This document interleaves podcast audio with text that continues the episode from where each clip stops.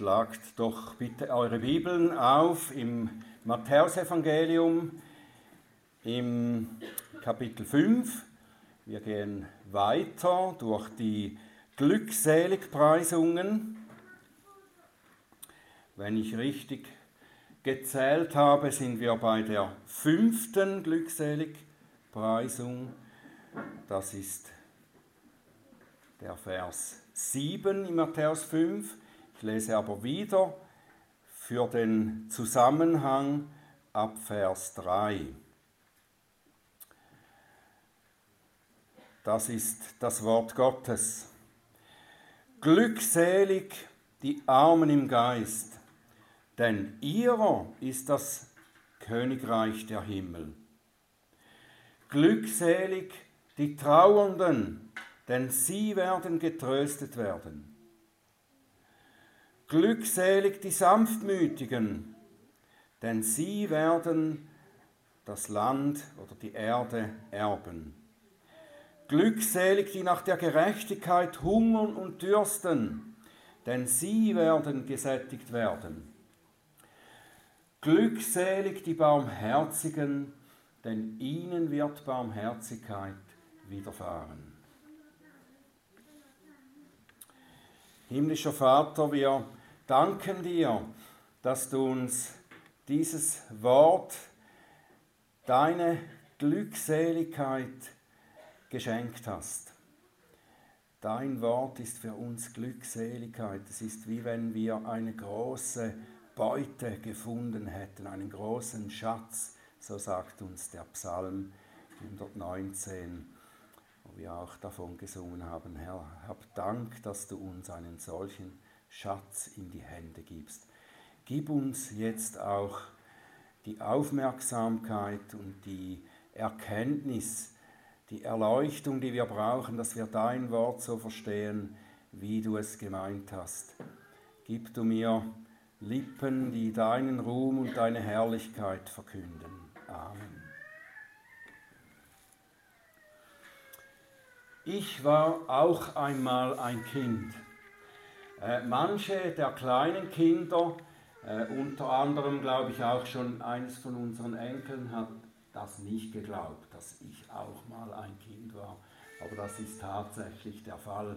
Ich war einmal ein kleiner Junge und ich ging dann in die Schule, in die erste Klasse und dann in die zweite Klasse. Und am ersten Tag, als ich in die zweite Klasse kam, das ist ungefähr 54 Jahre her, Daran erinnere ich mich noch sehr gut, weil da ist etwas passiert. Als wir nach der großen Pause am Morgen äh, hat die Glocke wieder geläutet, hat immer eine Glocke geläutet, dann wusste man, jetzt muss man wieder rein ins Klassenzimmer. Und wir waren ja in die neue Klasse aufgestiegen und dann wollten wir sehr gern, sehr schnell wieder da rein und sehen, was wir jetzt Neues lernen können. Die Kinder, die strömten da ins Schulhaus hinein. Das war so eine breite Treppe, die war viel breiter als, als der Eingang und da gab es so ein, ein Gedränge. Und in diesem Gedränge ähm, wurde ich von einem etwas stärkeren Jungen, wurde ich auf die Seite geschubst und dieser Junge, der hieß entweder Giuliano oder Julian, ich glaube, Julian, aber wir sagten ihm Julie. Und dieser Julie schupfte mich so, dass ich die Treppe runterfiel und mit dem Kopf auf ein, auf ein Gitter, das da war, die, um die Schuhe abzuputzen. Und ich hatte ein Loch im Kopf. Und ich musste sofort zum Arzt und musste wieder geflickt werden da und konnte ein paar Tage nicht in die Schule. Und ja, Julie hat das getan wieder zurück in der Schule, auf dem Pausenplatz, in der großen Pause. Da kamen ein paar stärkere Jungs, größere Jungs zu mir und sagten, komm. Und sie hatten Julie gefangen genommen und hielten ihn fest. Und sie sagten, jetzt haust du ihm einer ein, du kannst dich jetzt rächen. Und ich stand da vor diesem Julie und ich kannte ihn nicht sehr gut und äh, ich mochte ihn auch nicht so vom ersten Eindruck her. Er wurde so festgehalten und ich sah sein Gesicht voller Angst. Und ich hatte auch Angst. Jetzt sollte ich dem eine reinhauen. Und sein Gesicht, das sehe ich immer noch, wenn ich so daran zurückdenke. Ich weiß noch, wie das Gesicht aussah, voller Angst. Und ich hätte jetzt Gelegenheit gehabt, Gerechtigkeit wiederherzustellen. Aber ich konnte ihn nicht schlagen. Ich konnte das nicht. Ich, ich hatte auch kein Interesse daran, mich zu rächen.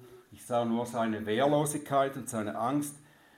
Und ich hatte Erbarmen mit dem armen Kerl. Und ich sagte einfach, nein, ich will nicht. Und dann ließen sie ihn los. Und Julie wurde fast so etwas wie ein Freund für mich nachher. Wenn Jesus die Barmherzigen glückselig preist, dann wollen wir doch zunächst wissen, was eigentlich Barmherzigkeit ist. Was ist das? Ich denke nicht, dass ich damals als kleiner Junge eine Definition von Barmherzigkeit geben könnte, hätte geben können. Ich habe auch nicht gedacht, ich muss jetzt barmherzig mit ihm sein, mit meinem Schulkameraden. Ich kannte wahrscheinlich nicht einmal den Begriff Barmherzigkeit, ich weiß es nicht mehr. Aber trotzdem glaube ich, dass das, was ich in dem Moment empfand, als er mir so gegenüberstand, das beschreibt doch recht gut, was Barmherzigkeit ist. Barmherzigkeit ist nicht eine Gleichgültigkeit gegenüber Unrecht oder Sünde, wie zum Beispiel dem Unrecht, das er mir angetan hatte, dass er mir da eine Kopfverletzung zugefügt hat. Das, der Barmherzige ist nicht gleichgültig gegenüber Unrecht oder Sünde. Barmherzigkeit verzichtet auf, auch nicht darauf, Sünde oder Böses als das zu benennen, was es ist. Das wird manchmal verwechselt. Jemand wird barmherzig genannt, weil er einfach über die Dinge hinwegschaut, die unrecht sind, als wären sie gar nicht da.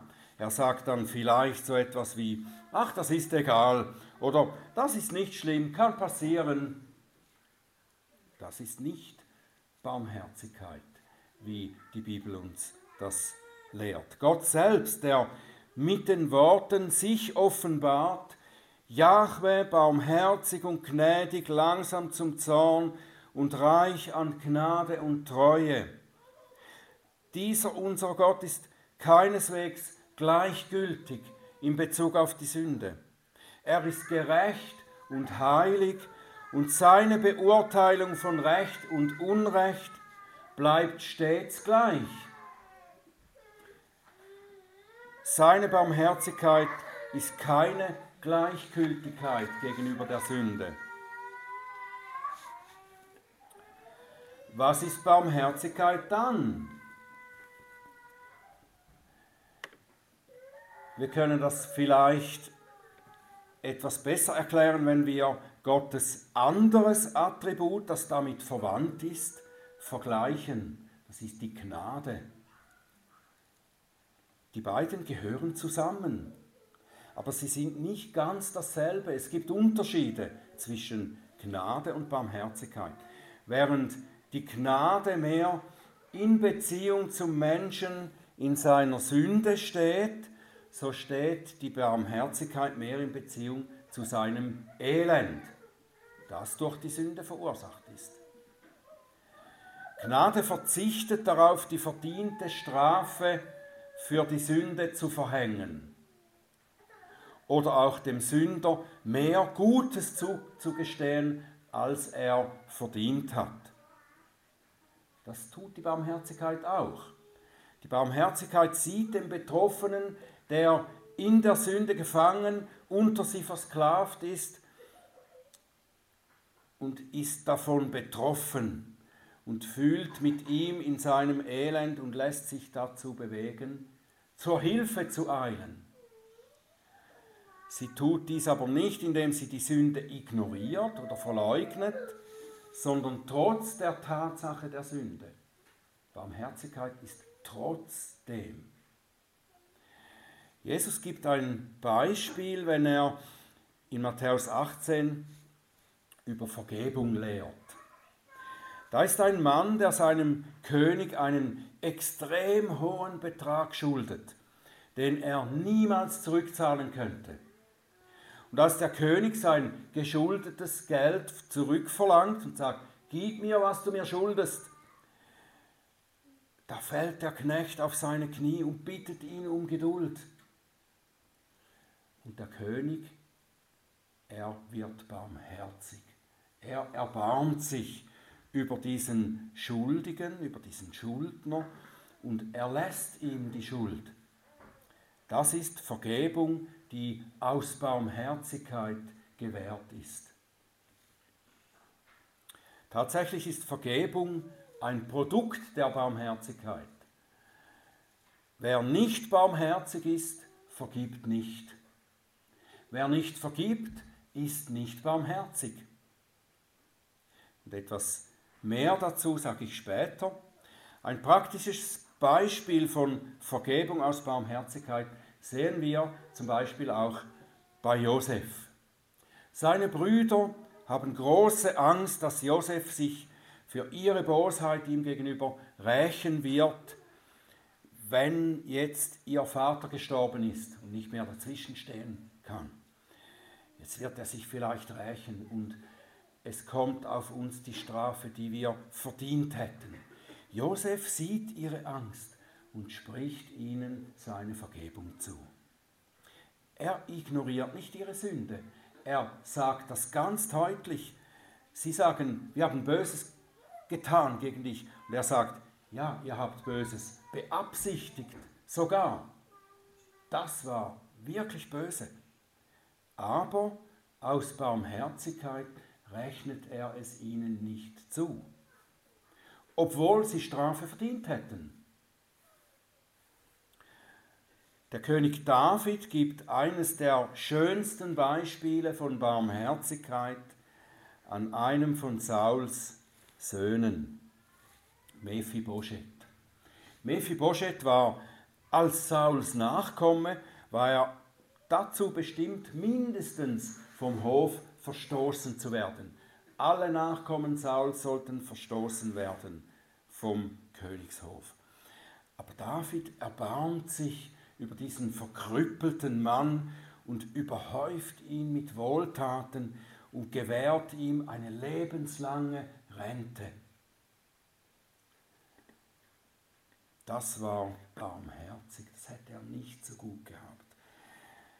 Aber all diese menschlichen Beispiele, es gibt noch mehr in der Bibel, dabei auch das Beispiel aus meiner Kindheit, das sind unvollkommene Vorbilder die auf den hinweisen sollen, der in Vollkommenheit barmherzig ist.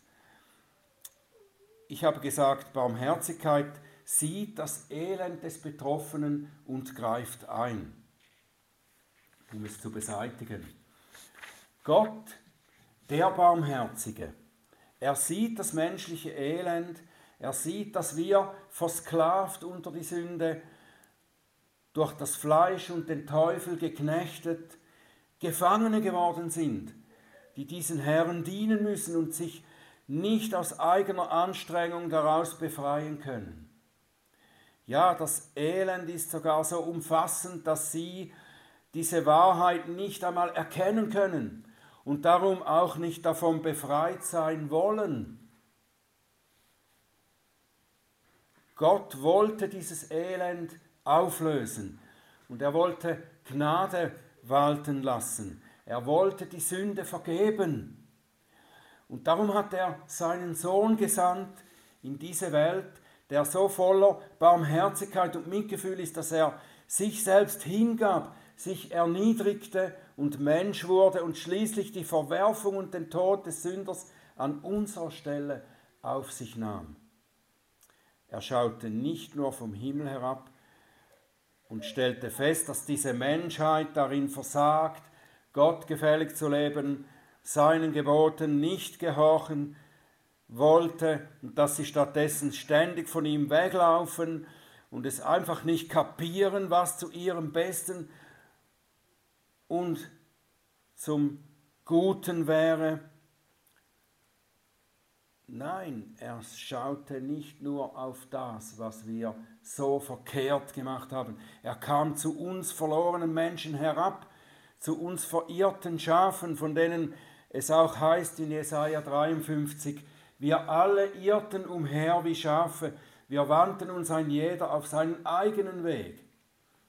Und er sah das, und Matthäus schreibt etwas weiter im seinem Evangelium, Kapitel 9, Vers 36, als er die Volksmenge sah, wurde er innerlich bewegt über sie, weil sie erschöpft und verschmachtet waren wie Schafe, die keinen Hirten haben.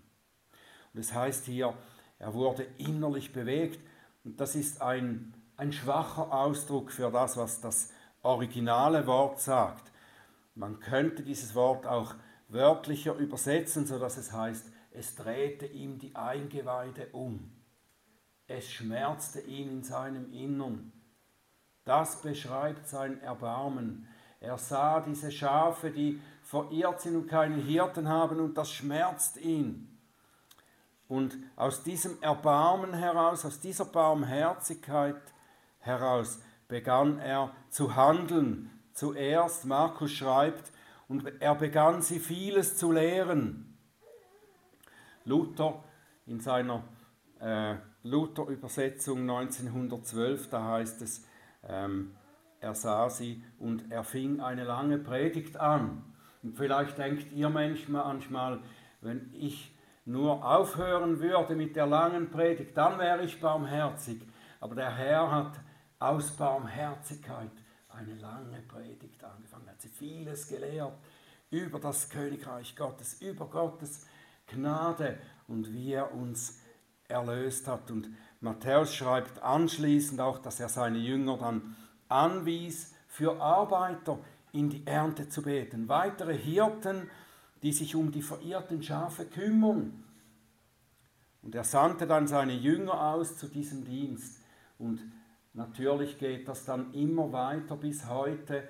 Gott hat seine Hirten gesandt, damit sie sich um die Schafe kümmern. Und das geschieht aus seiner Gnade, aus seiner Barmherzigkeit heraus.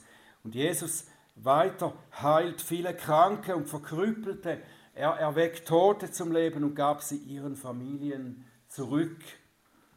Er scheute sich nicht, unreine, ansteckende, auch hochgradige Sünder zu berühren und mit ihnen Gemeinschaft zu haben. Die Gelehrten und Pharisäer, die diese seine Barmherzigkeit kritisierten, die erinnert er an, dass Gott in seinem Wort sagt, ich will Barmherzigkeit und nicht Schlachtopfer. Und damit meint er nicht starres, formales Einhalten der Gesetze, sondern Barmherzigkeit will ich. Und er erbarmte sich über die Frau, die beim Ehebruch ertappt wurde und zu ihm gebracht wurde. Und als er ihren Anklägern dann sagte, dass sie alle auch anklagenswert sind, und sie dann alle wegliefen, da sagt er zu der Frau, ich verurteile dich nicht. Geh nun hin und sündige nicht mehr. Und das beantwortet eigentlich zum Teil mindestens die Frage, was uns denn zur Barmherzigkeit motivieren kann und auch soll. Es ist die Tatsache, dass wir alle Gottes Barmherzigkeit erfahren haben und nur dadurch leben. Ja, das Leben haben, nur wegen Gottes Barmherzigkeit. Wir müssen uns das immer wieder vor Augen halten, wie die Seligpreisungen Jesu zusammenhängen. Das, die Glückseligpreisung der Barmherzigkeit kommt ja erst an fünfter Stelle. Die Seligpreisungen sind wie schon zuvor bemerkt, nicht eine Auswahl von möglichen Wegen glückselig zu werden, entweder so oder so. Wir können sagen, äh, ja, ich nehme diese Glückseligpreisung für mich oder diese. Nein, es ist ein und derselbe Mensch, nämlich der Christ, auf den alle zutreffen. Die gehören zusammen, die hängen aneinander. Ein Christ ist glückselig zu preisen, weil er erkannt hat, dass er an geistlicher Armut leidet und der deshalb tief traurig ist über seine Sünde. Und deshalb ist er hungrig und durstig nach Gerechtigkeit, die nur Gott geben kann und so weiter. Und weil er erkannt hat, wie es um ihn selbst steht, sieht er auch den Nächsten in diesem Licht. Er sieht die geistlichen Kämpfe und auch den Mangel an geistlicher Kraft in seinem Bruder und seiner Schwester und das beelendet ihn, so dass er sich über sie erbarmt, anstatt sie zu verurteilen. Eigentlich, ich sage das jetzt mit einer so gewissen Vorsicht, weil das könnte man auch falsch verstehen, aber eigentlich haben wir Menschen, wir Christen haben mehr Grund als Jesus barmherzig zu sein. Er kannte die Sünde nicht. Das Versagen, Gott zu gefallen, seine Gerechtigkeit zu leben, das alles kannte er nicht aus seiner Erfahrung. Und trotzdem war er überaus barmherzig. Wir haben Grund, barmherzig zu sein, weil wir dieselbe Schwachheit wie unsere Mitmenschen kennen. Aus eigener Erfahrung. Weil wir in denselben Versuchungen auch versagen, weil wir dieselben Sünden begehen, weil wir mit denselben Sünden immer und immer wieder nicht fertig werden. Darum haben wir noch mehr Grund als Jesus, barmherzig zu sein mit dem Nächsten, dem es auch so geht. Und weil wir darunter leiden, sollten wir eigentlich gut verstehen, wie es den Geschwistern geht, die bestimmte Dinge einfach nicht überwinden, einfach nicht in den Griff bekommen. Wie gesagt, Barmherzigkeit heißt nicht, Sünde zu tolerieren und sie schön zu reden. Jesus hat jede noch so kleine und verborgene Sünden im Herzen und im Gedanken verurteilt und hat zur Buße gerufen. Aber er ist barmherzig mit unserer Schwachheit wenn wir es nicht genügend schnell schaffen, sie zu überwinden. Und das führt zu der nächsten Frage, zu einer verwandten Frage damit. Wie sind wir denn barmherzig? Wie tun wir das? Und die Antwort ist eigentlich einfach, aber nicht leicht. Paulus sagt im Römer 15, Vers 7, nehmt einander an, gleich wie auch Christus uns angenommen hat zur Ehre Gottes. Und dieses Gebot ist die Grundlage dafür, wie wir als Christen überhaupt lieben. Und damit verbunden, in welcher Weise wir barmherzig sind. Und es ist auf der gegenüberliegenden Seite eine Schranke, die uns sagt, dass wir keinerlei Grundlage dafür haben, jemanden nicht anzunehmen, jemandem nicht barmherzig zu sein. Dafür haben wir keine Grundlage als Christen. Das müssen wir uns wirklich hinter die Ohren schreiben. Wie, auf welcher Grundlage hat uns Christus denn angenommen? auf der Grundlage von Gottes Gnade allein. Das heißt, nichts Gutes in uns hat ihn bewegt, uns anzunehmen, sondern im Gegenteil, das Elend unserer Sünde hat ihn dazu bewegt, zu uns herabzukommen und alles zu geben, damit wir leben und uns verändern können. Er wartete nicht, bis wir annehmbar oder genügend verändert sind, Übertrage das auf deinen Bruder, auf deine Schwester, deinen Ehepartner, dein Kind, deinen Bekannten, den schwierigen Freund oder Mitarbeiter. Er oder sie ist nie so gut, dass er es wert ist, von Christus angenommen zu werden. So wie du auch nicht. Vergiss das nicht. Aber der barmherzige Christus, dem wir nachleben sollen, er hat dich angenommen. In derselben Weise sollst du deinen schwierigen Bruder, deine schwierige Schwester annehmen und ihn oder sie lieben. Das ist die Barmherzigkeit, die der Herr Jesus meint, wegen der er dich glückselig preist, wenn du sie hast. Und darum sage nicht, wie wir das oft tun oder nicht, dieser Mensch ist nicht so, wie er sein sollte. Sie hat es immer noch nicht im Griff. Er sollte sich gefälligst mehr Mühe geben. Vorher will ich mich nicht um sie bemühen. Sage es stattdessen so. Er oder sie schafft es nicht so zu leben, wie er sollte oder könnte. Ich weiß aus eigener Erfahrung, wie schwer man sich damit tun kann. Ich besuche ihn und versuche ihm zu helfen, einen Weg hinaus zu zeigen. Das ist Barmherzigkeit. Lasst uns noch kurz über den Lohn der Barmherzigkeit nachdenken. Nachher bin ich so barmherzig und höre auf. Die Seligpreisungen haben ja die Form von Verheißungen. Das ist das Wunderbare. Sie sind nicht acht Mahnworte im Sinn von, das müsst ihr tun, so müsst ihr leben, dann ist Gott mit euch zufrieden. Weil sie sind Verheißungen. Der Herr sagt durch sie eigentlich, ihr seid glückselig, weil ihr Leute mit dieser Haltung seid. Und auch durch diese Verheißungen, dadurch, dass er sie gibt, ist er schon barmherzig mit uns. Wir haben sie ja nicht verdient. Er gibt uns so viel Gutes, das wir nicht verdient haben. Er sagt, das Königreich der Himmel ist ein Reich der Barmherzigkeit. Die Menschen, die ihm angehören, sind solche, die Gottes Barmherzigkeit erfahren haben und deshalb selber barmherzig sind und dadurch wieder Barmherzigkeit erfahren. So ist das ein göttlicher Segenskreis, der immer weitergeht.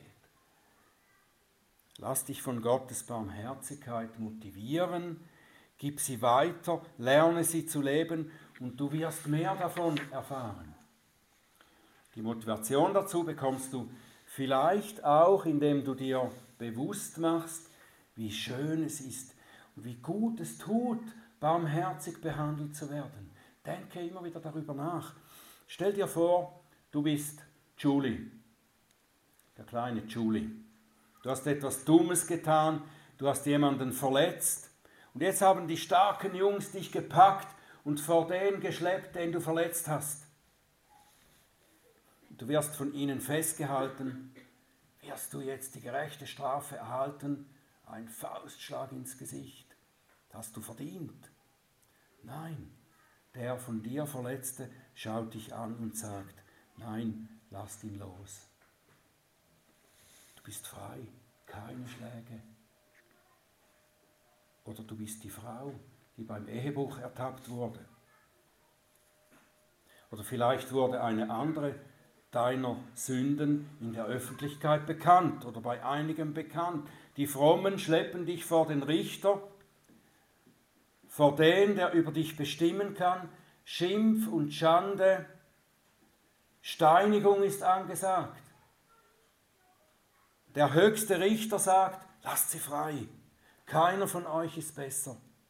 Ich verurteile dich nicht, dein Glaube macht dich zu einer Tochter Abrahams, du bist bedingungslos angenommen. Möchtest du so behandelt werden? Du hast es nicht verdient.